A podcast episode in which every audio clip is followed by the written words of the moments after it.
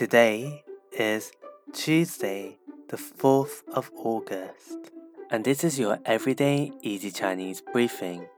Hi everyone, this is Lin Lao Shi, and welcome back to our regular everyday easy Chinese listeners. For those that are new, in each episode, we'll learn a new word and expand this word to create new sentences and new phrases. Today's word will be the theme of the day. It is 礼物,礼物, which means gifts or presents. And today we'll actually go through three gifts that you shouldn't give to a Chinese person, and I'll explain why.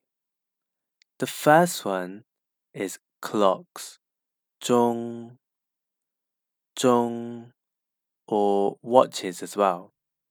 and this is because it is similar to the expression song zhong, song zhong, which literally means to send, song, and end, zhong. So it basically means that you're burying someone and seeing them off. So basically, they're passing away. So giving a clock or a watch to someone will imply that you want them to go to hell. Number two, green hat, 绿帽子,绿帽子. This means that someone is cheating on you.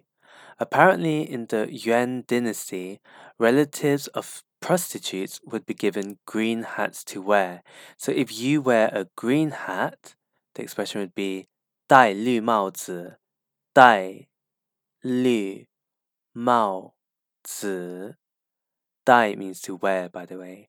It means that your relationship might be coming to an end. Number three, gifts in groupings of four or with the number four. As you may know, four is pronounced as si in Chinese, and it sounds like the word that means death which is 死. So, giving any presents in groups of four or with the number four might cause a misunderstanding. So, that's it for today, where you learned the word 礼物 and the three types of 礼物 that you shouldn't give. These are clocks or watches, 钟, green hats, 绿帽子, and gifts with the number four, 四. For more Chinese language resources, be sure to head over and subscribe to our YouTube channel, Everyday Easy Chinese, for new video lessons every Thursday and Sunday. See you over there.